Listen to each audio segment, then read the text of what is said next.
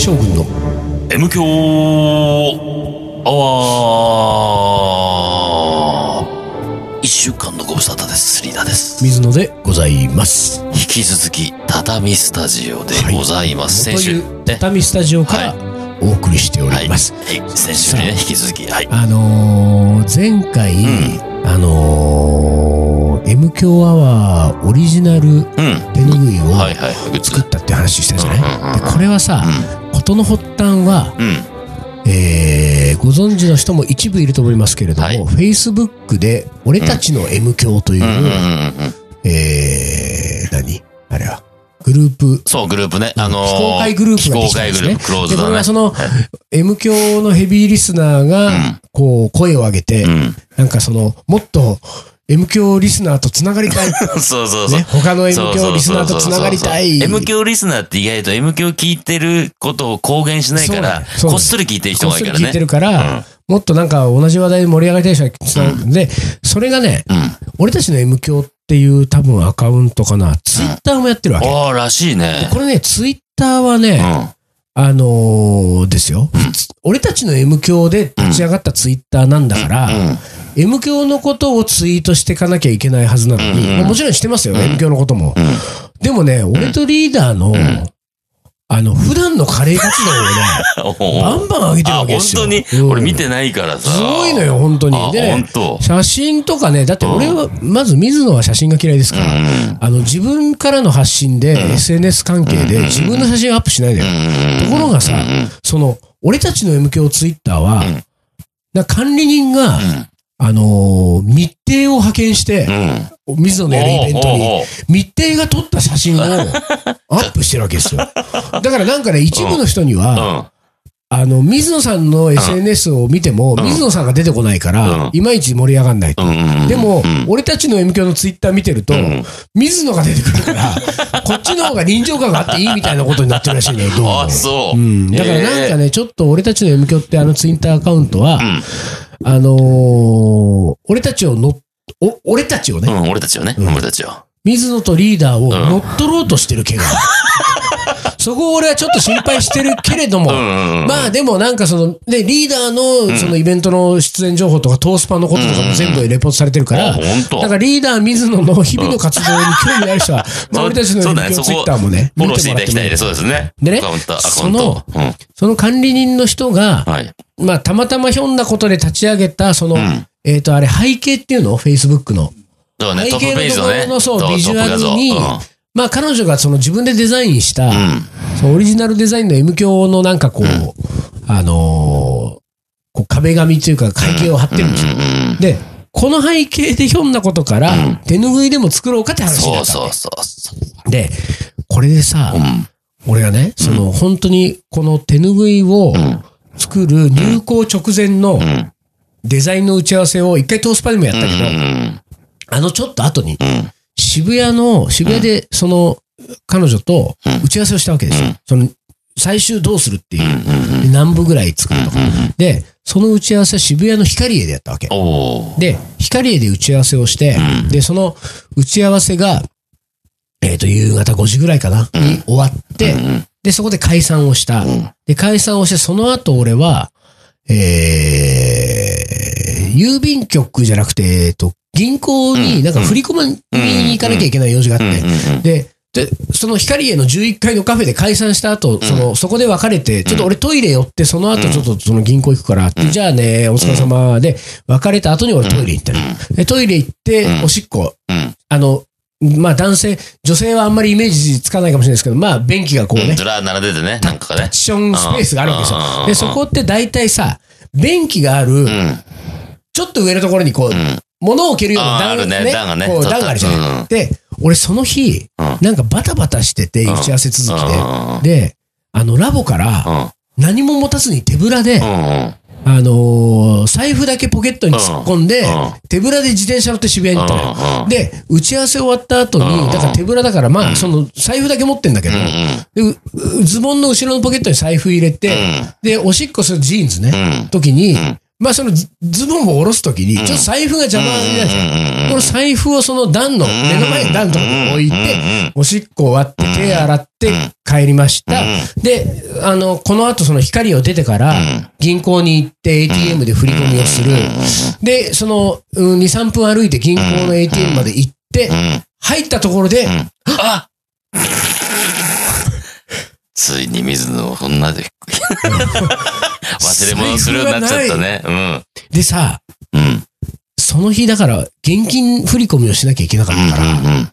まあ、げまあまあまあまあの現金が入ってるわけね。わあ、やべえやっってなって、た。これはねうん。、忘れるね、これね。さすがのミスター大丈夫もねうん、、大丈夫じゃないよ、これは。大丈夫じゃないんだよ。うんほんでね、走って戻ったわけうん。走ったね。で、ところがさ、まあ、渋谷大混雑、かき分け走って帰るうん、光の1階まで着くん、エレベーター来ない、エレベーターが乗っても11階まで遠い、11階着いたら今度そのエレベーターが、うん。えーで、降りたところから対角線上の逆側の隅にトイレ。うんそこまで走ってって俺がおしっこしたところに戻った。まあ当然ない。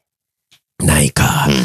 すぐにうん、そのトイレの中のゴミ箱を蓋開けてみるう。もうね、現金だけ抜いて財布捨てるパターンあるからう。んでも、財布らしきもの見当たんない。うん。で、そこで、うん。ようやく、うん。ミスター大丈夫はん、大丈夫になったわけですまあまあ、大丈夫じゃないんだけど、もう、あの、基本的に諦めとか見切りが早いから、水野は。もうしょうがないなと思って。もう、あれはもうなかったことにしようと。でも一応、あの、なんか、届けがあるかもしれないからと思って、その光へのガードマンのとこ行って、で、こうこうこうです、まあそこになんかさ、にもう15分ぐらい前に、あの、財布を忘れたんですけど、なん。か忘れ物センター問い合わせしてもらったら、いや、まあ、ちょっと届けがないようです。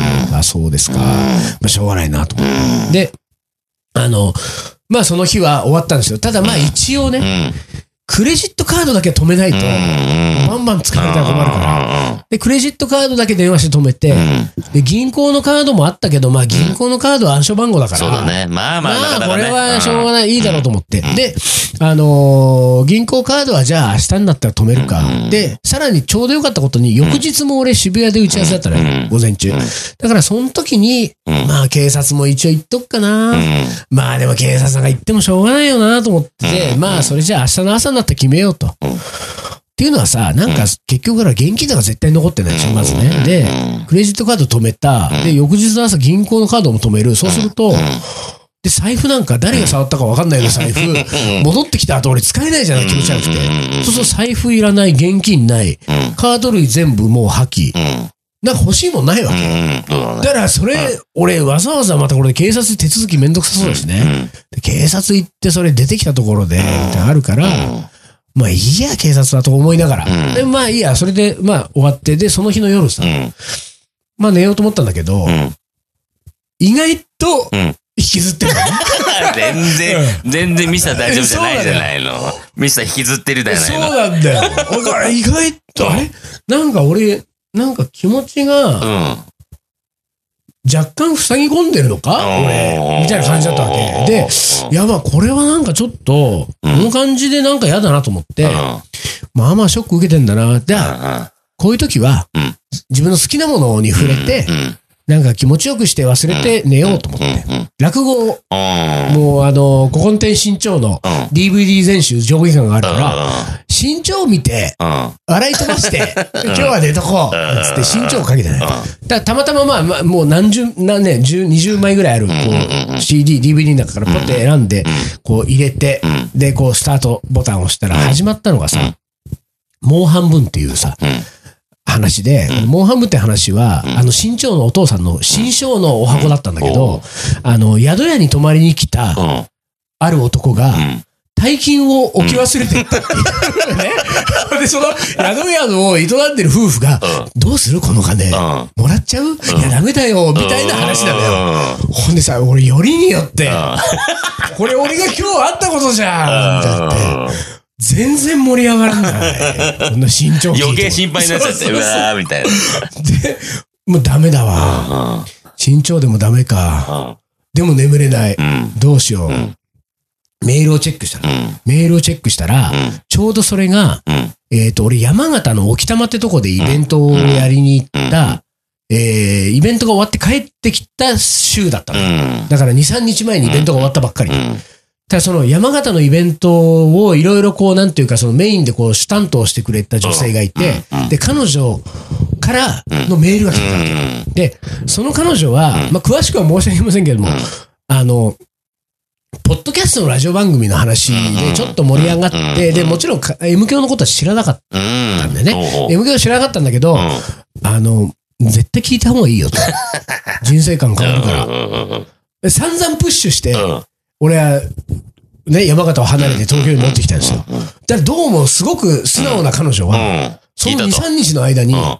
何本か聞いたのよ、うんでうんこんなに面白いものを、私は今まで知らなかったなんて的な、まあ、半分社交辞令わ。かんないけど、その、でもなんか聞きました、面白かったですの、それんを伝えるためのメールだったわうんけ。で、俺そのメールをさ、読んでうん。さ、一気に元気になっちゃってさ、救われたんだ、それで。救われて、うんありがとうと思って、うん。で、その時に寝る前に思ったんですよ。うんうんああ、そうか。うんへこんだ自分をうん、古今亭新潮はうん。助けてくれないけれども、うん M 響アワーは助けてくれるんだと思ったわけ。で、ああ、なるほど。うん僕の人生は、M 響のリスナーに支えられてるのかもしれないな、と。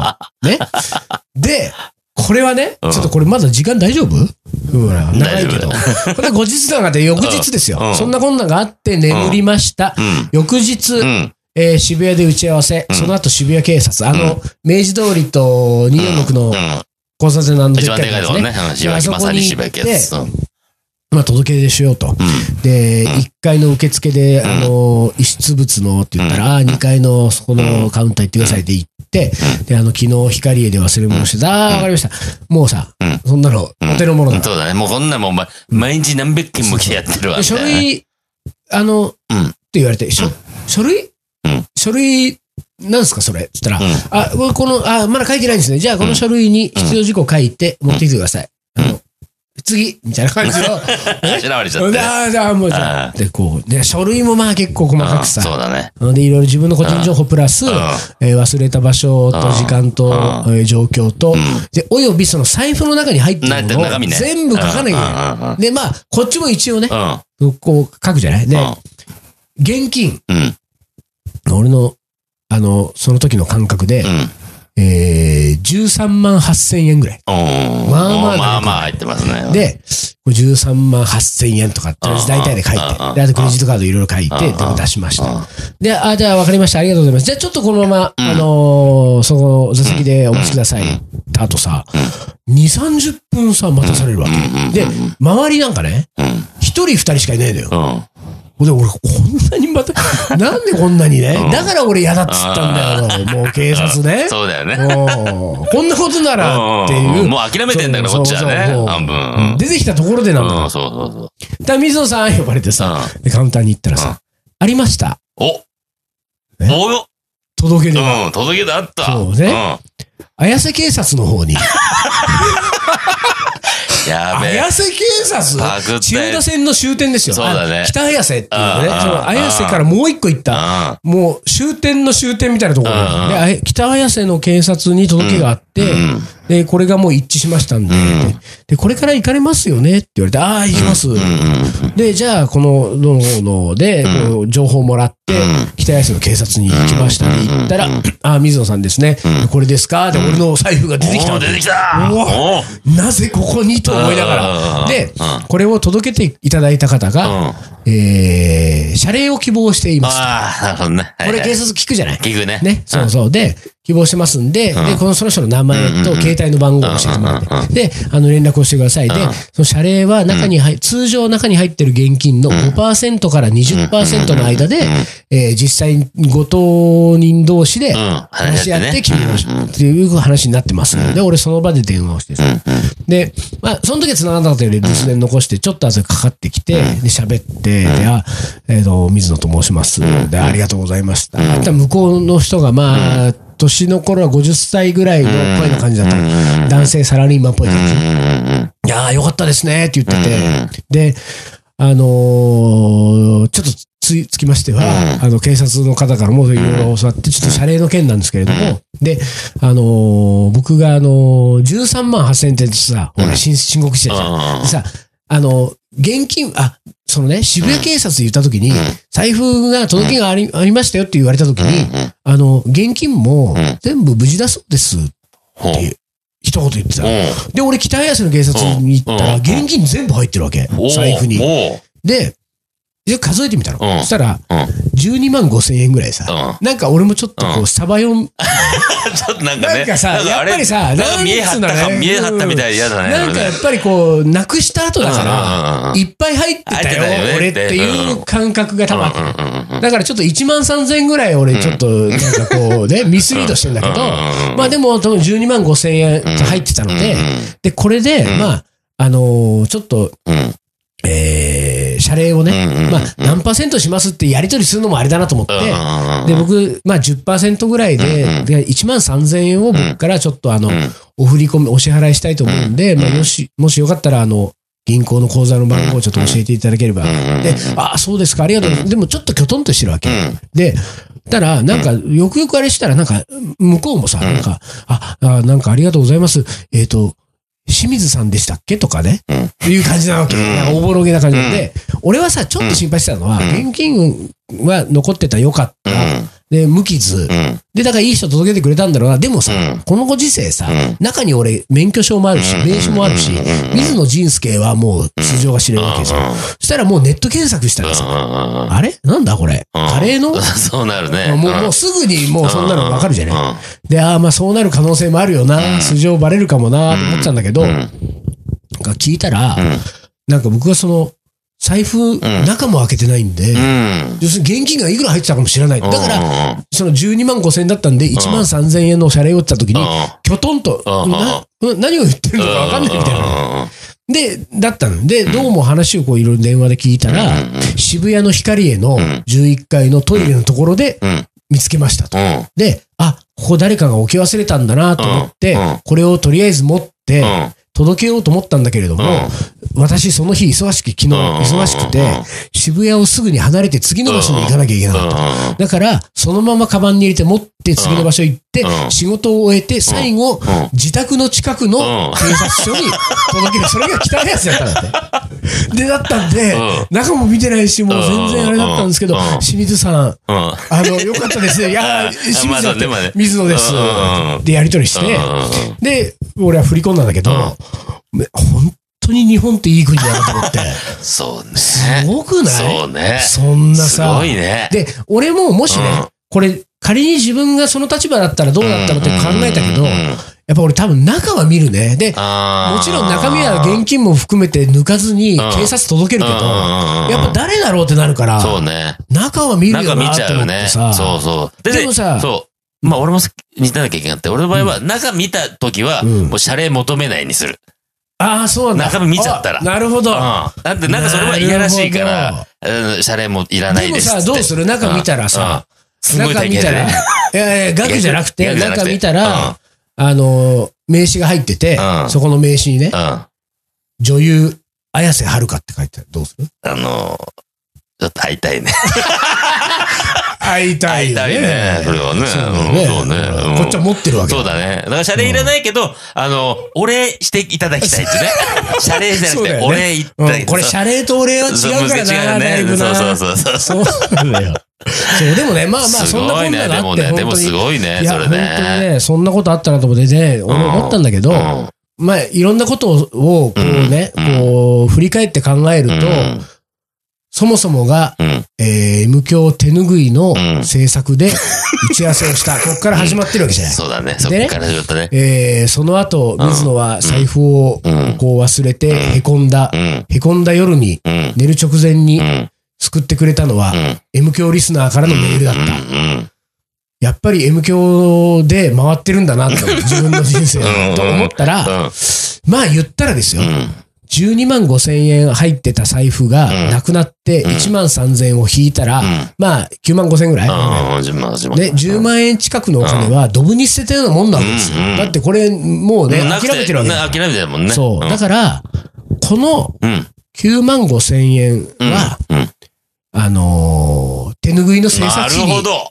そういうことね。回すということにすると、まあもともと俺が自腹を切る予定だから、うん手拭い制作。うんうんこうするとう、ん。すべてが綺麗に回るなと。うん。素晴らしい。それ、ええその考えいいじゃないですか。素晴らしいです。本当にね、僕が財布をなくしたおかげで、うん。M 教のリスナーの方々の、うん。えー、なんていうか、大切さをうん。痛感しましたので、そうだね。うん。えー、今日本日、これ以降のおもこれはうん、優しく、優しく、優しく接する？そう、いじらず優しく、皆様のおかげでうそうだね。私が、はいですからね。ということで、ということで、じゃあ、一旦 CM です。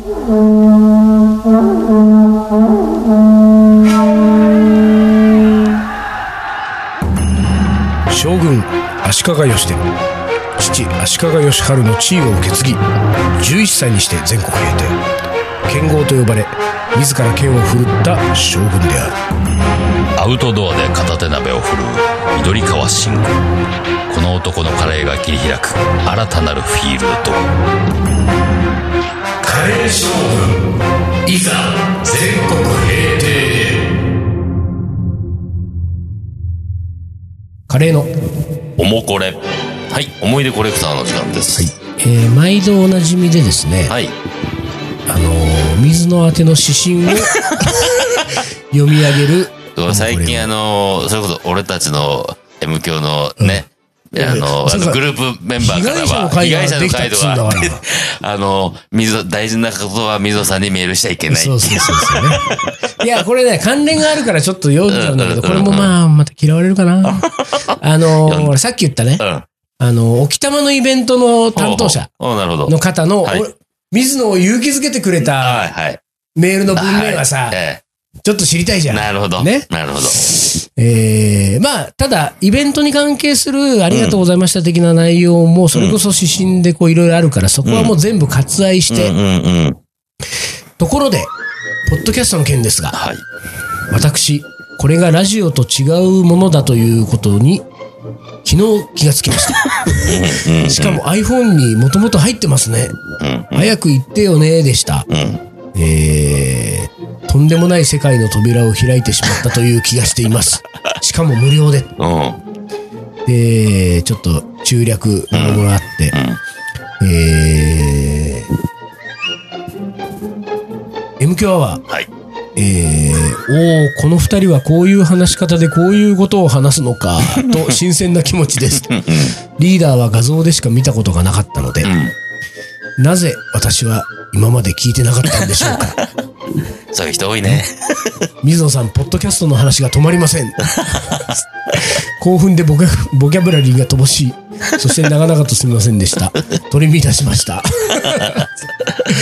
ありがとうございましたっていう本命なんですよこれで俺はね、うん。あのー身長もなし得なかったうん。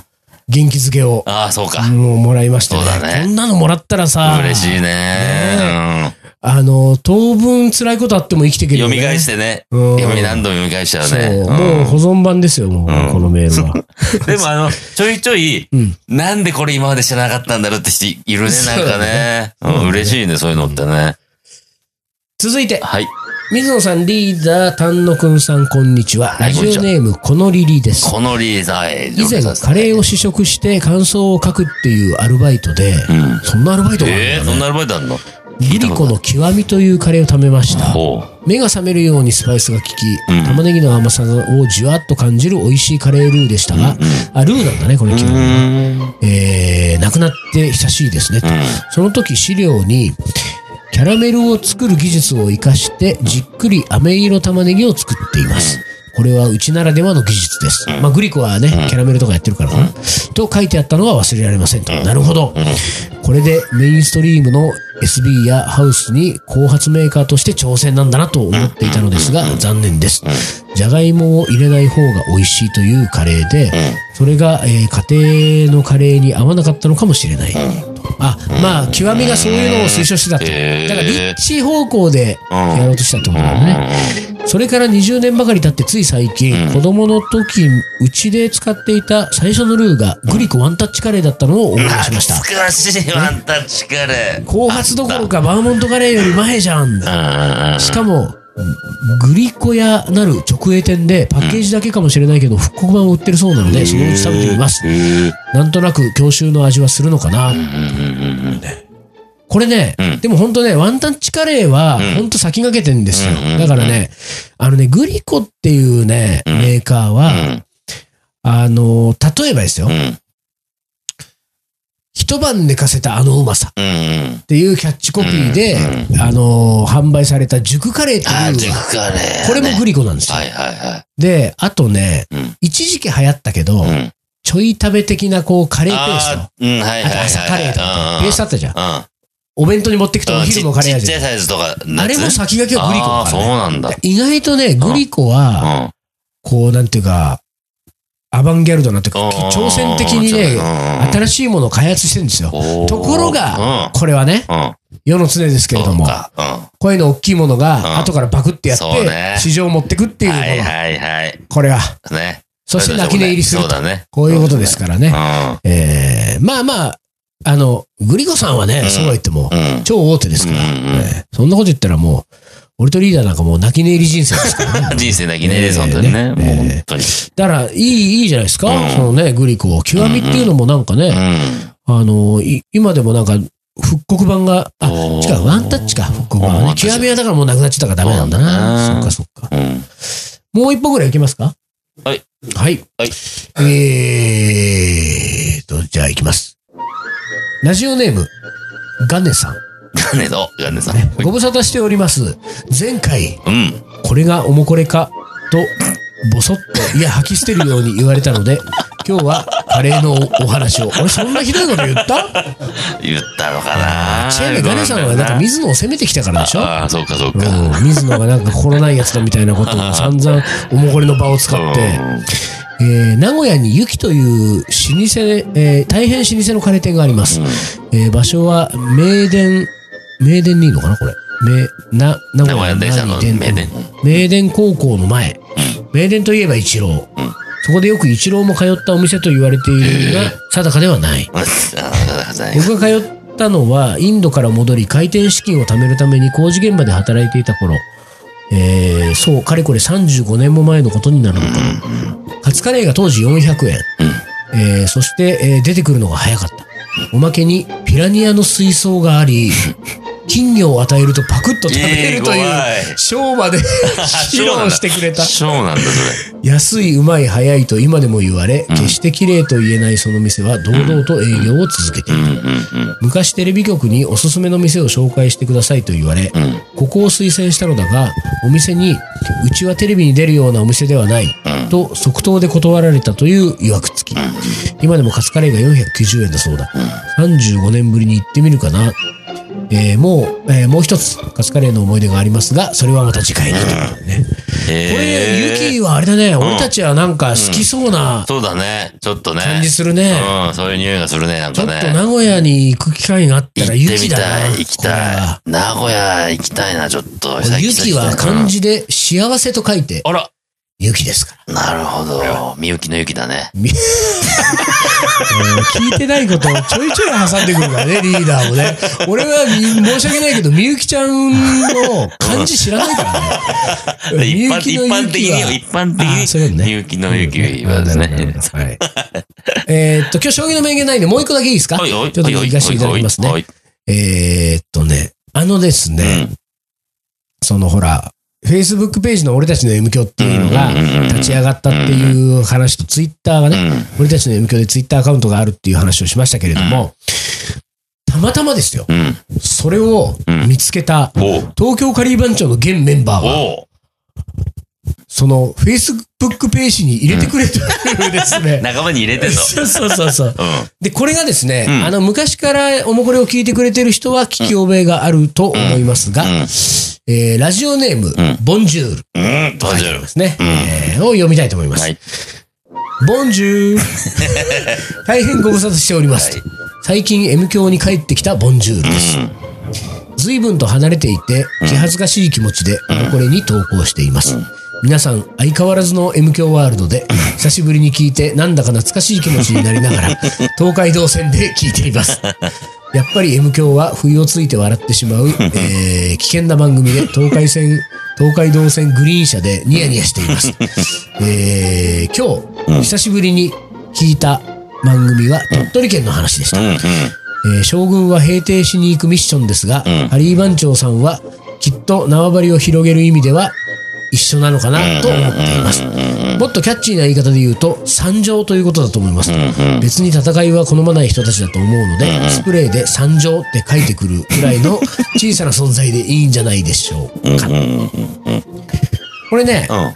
あのーまあ、時間もそんなにないけれども、ボンジュールさんのこのおもこれに対してはですね、うん。ツッコミどころが満満載載なんだね。ですね、これね。ねこれはねう、ん。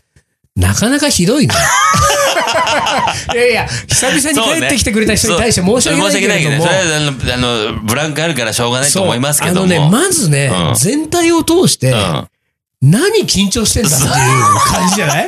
そうだね。トーンがなんかさ、ちょちょっとねもうボンジュールさんのトーンじゃない？そうそうそうそう。なんか、なんだね、ちょっとね。そうなのよ。あなんかかしこまった感じがちょっとあるんかほんでね、もうね、大体ね、ヘビーリスナーだったらみんな分かってると思いますけど、ボンジュールさんは東京カリー番長のメンバーなんですよ。ね、こんなのみんな知ってるわけじゃないうん知ってます。なのにですよ。この何、将軍は平定しに行くミッションですが、カリー番長さんはきっと縄張りを広げる意味では一緒なのかな。その、何、カリー番長さん。あれは、ちょっと自分外からて自分を外からちょっと見てる風のね。ねうん何なんだろうね、これね。で、スプレーで参上って書いてくるぐらいの小さな存在でいいんじゃないでしょうか。なんか、一ファンを演じてる。ちょっとね、ちょっと演じてるね、それね。うん。どうした？もういいんですよ。素で来てください。素でぶつかってきてくださいよ、本当に。